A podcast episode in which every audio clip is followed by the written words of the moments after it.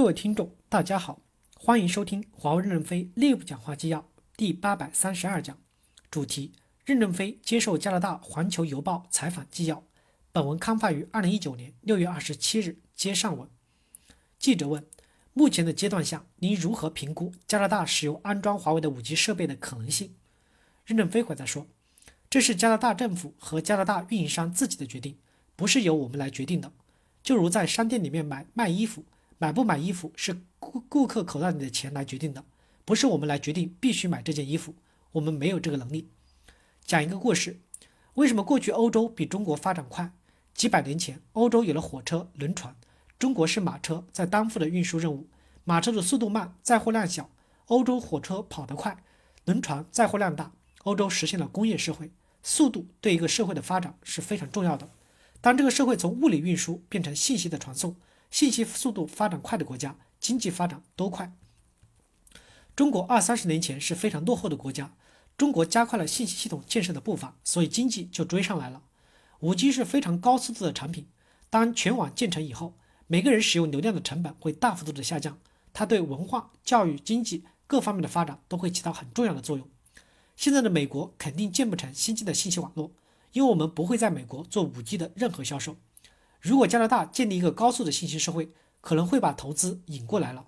如果你有兴趣，用三十年的世界信息数据流量变化来看各国家的经济成长的相关性，就能比较出来，哪个国家的信息发展速度最快，哪个国家的经济发展就最快。如果将来你有时间，我找个人给你讲讲韩国的例子。韩国是信息发展非常激进的国家，它的经济发展速度是非常快的。美国不会快了，加拿大快了，加拿大就有投资的优势。记者提问：在华为的渥太华研究所有三位比较资深的人士，他们三人以前都在北电工作，包括他们的下属也有一些是在北电工作的。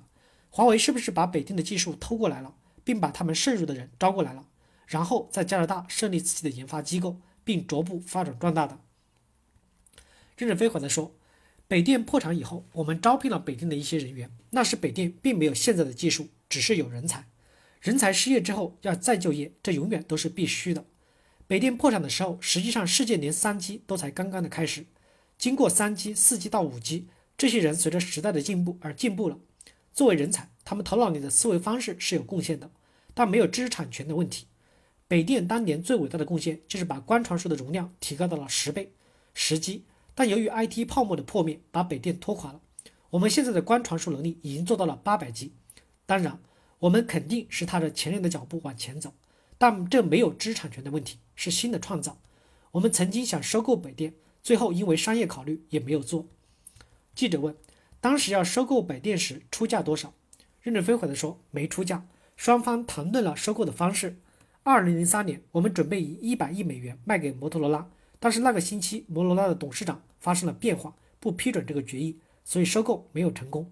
过了几年，摩托罗拉垮了。华为反过来想收购摩托罗拉时也没做成，所以历史是一场误会。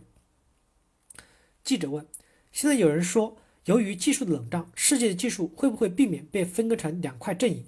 一个是美国为主导，一个是中国为主导？您认同这个看法吗？现在的情况是否不可能沿着原来的路，而是会沿着技术冷战这条路走下去？任正非回答说：我认为这个假设是不成立的。世界一定要走向互联互通。如果美国人到中国来需要换一个手机才能打电话，中国到美国换一个手机才能打电话，这是人类社会的倒退，不是前进。而且信息社会将来互相依存度会越来越高，特别是软件定义云社会以后，如果不能成为一个统一的社会，这是很复杂的。所以科技的脱钩是政治家不太明智的一个幻想。比如美国零部件不卖给别的国家以后，美国的零部件厂家就会变小，生产成本会变高。人们在消费时就要付出高一点的成本才能进行消费。全球化的目的就是要优质的配置资源。我们今天享受社会的服务和成本是比较低的，将来分裂成两个板块，其实对经济的发展是不利的。我估计华尔街也不会赞成。美国不是说华尔街是大嗓门吗？记者提问：我想问您一个具体的问题。您多次强调莫晚舟是无罪的，但我们看到美国有一个针对他的证据，一个 PPT。您怎么看待美国是怎么获取到这个 PPT 的？是通过合法途径吗？您认为这个 PPT 可以作为证据呈送给法庭吗？任正非回答说：“因为 Skycom 公司和伊朗的贸易过程中，这家银行自始终在与华为联系。他知道 Skycom 在伊朗的业务，也知道 Skycom 跟华为的关系。运作几年以后，他们邀请莫晚舟去喝咖啡。喝咖啡的时候呢，莫晚舟讲了几张 PPT，这个 PPT 没有误导性。为什么银行会把这几张 PPT 要走？我们不知道。希望等纽约东区法院审理完毕以后，我们能更清楚。记者问：从某种程度上来说，华为是中国企业界的先驱，是总部位于中国、原产地位于中国，但是却在国际上取得成功的公司，有差不多一半的收入来自于国际市场。我们也看到中国出出台了情报共享规则，有些是最近才出台的。我不想具体问规则的本身，因为我看过华为在这方面的法律意见。我想问。是不是由于这个规这些规则的存在，使得中国其他的公司很难在海外取得成功？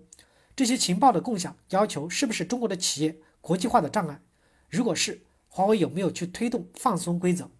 您认为这些规则是否也应该调整？任正非回答说：首先，我们没有能力推动修改法律，但中共中央政治局委员、中央外事工作委员会办公室主任杨洁篪在慕尼黑安全会议上讲了，中国企业绝不允许装后门。今年的三月份，十三届全国人大二次会议，国务院李克强总理答记者问时，再次明确中国企业不允许安装后门。